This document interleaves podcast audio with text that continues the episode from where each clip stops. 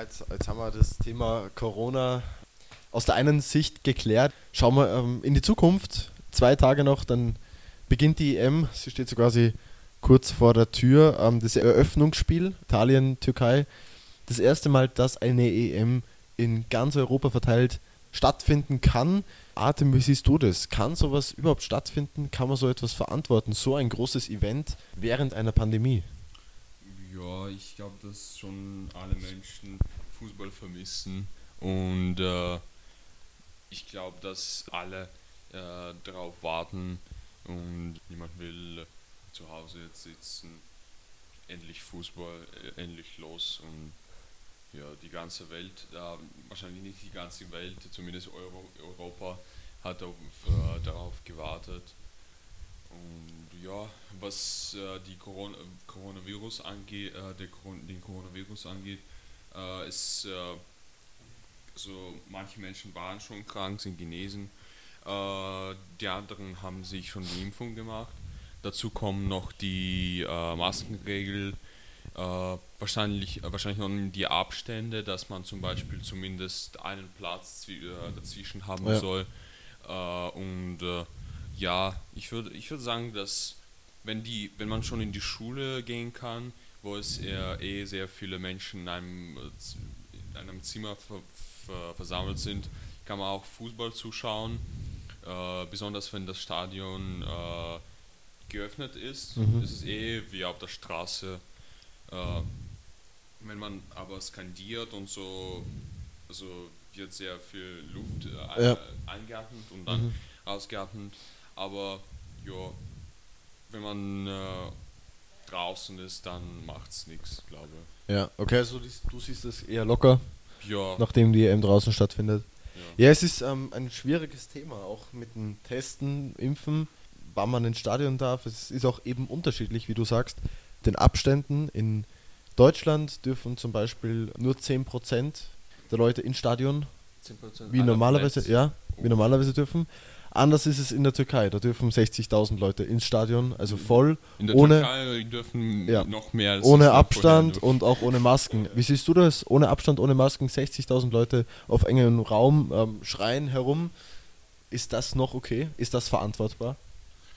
Bueno, bei der Türkei.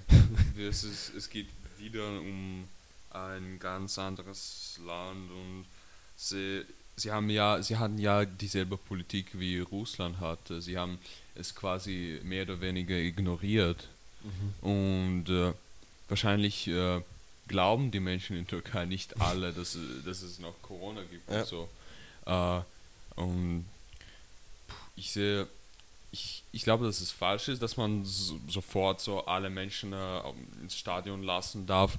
Und äh, aber boah, das ist schwierig zu sagen. Ja, wo du, wo du Russland ansprichst, dein Heimatland, wie siehst du die Chancen? Russland ist ein Fußballland oder eher nicht so? Spricht man in eurem Land jetzt über die EM?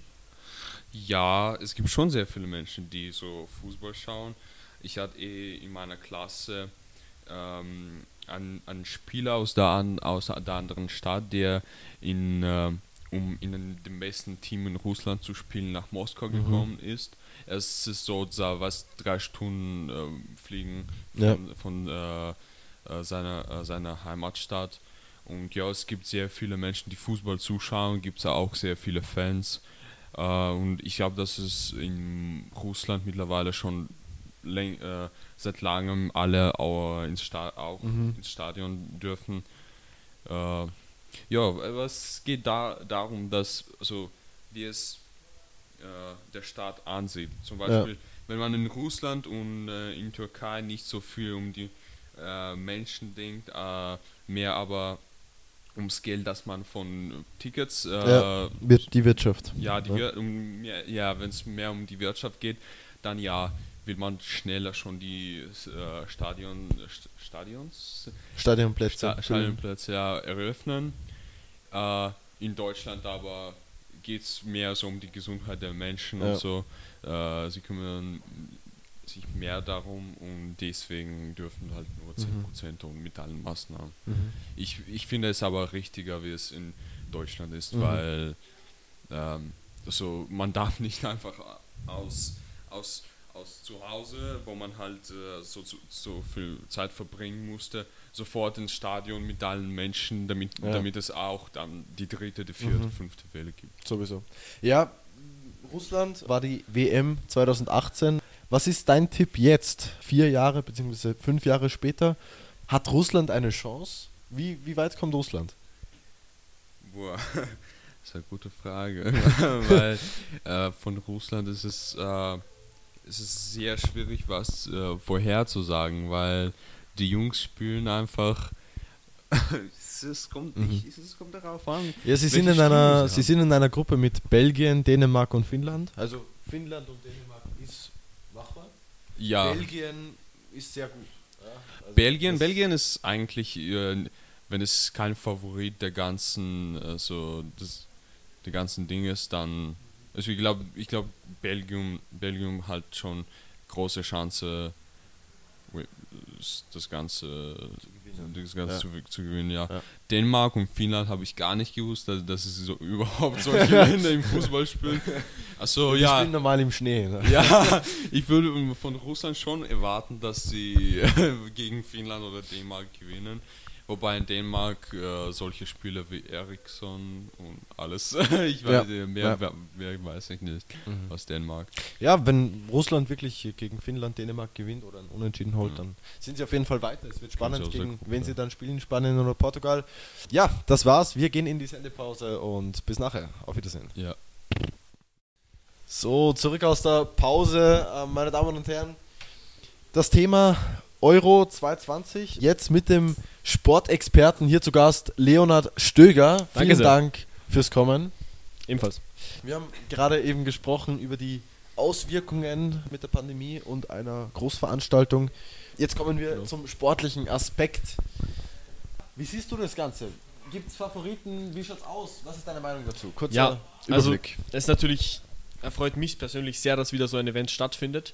Wenn man sich jetzt hier Österreich mal anschaut in der Gruppe, dann sieht man in diesem Jahr, dass Österreich definitiv bessere Chancen hat wie beim letzten Mal.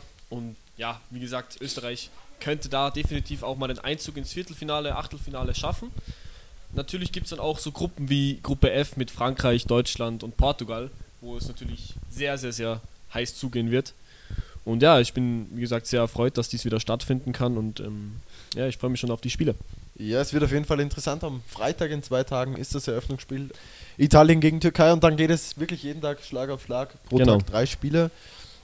Einen Favoriten, wirklich jetzt einen speziellen, Das ist schwer zu sagen. schwer zu sagen. Ich könnte keinen konkreten Favoriten nennen. Ich kann natürlich ähm, auf Frankreich und Portugal natürlich setzen, weil die beide, ja, Portugal hat die letzte EM gewonnen und äh, Frankreich die letzte WM, soweit ich mich erinnern kann. Ja.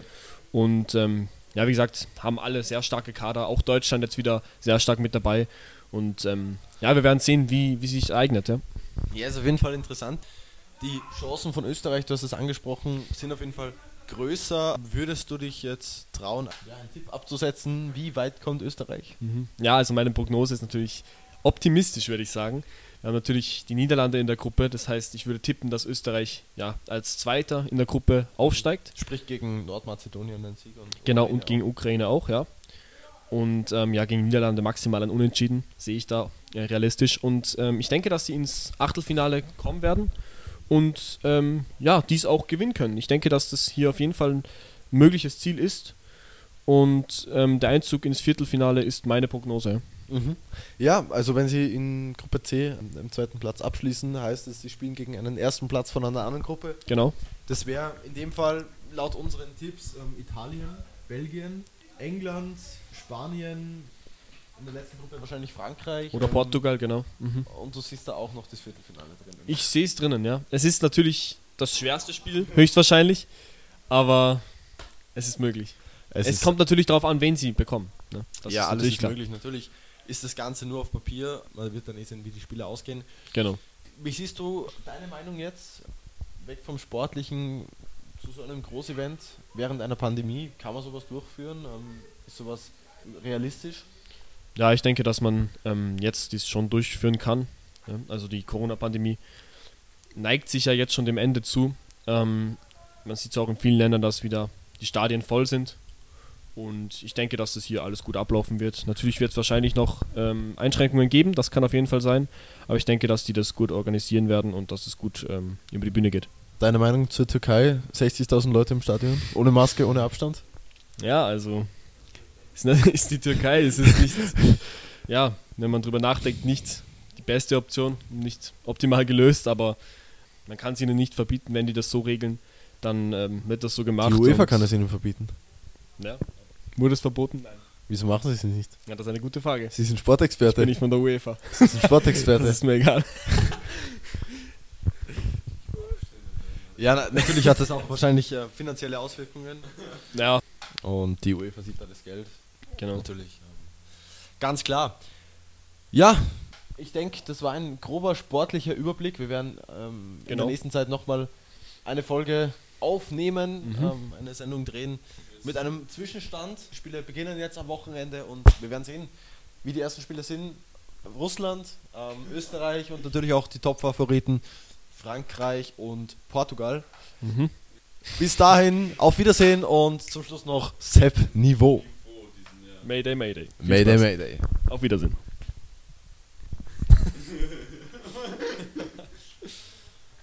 Ohio!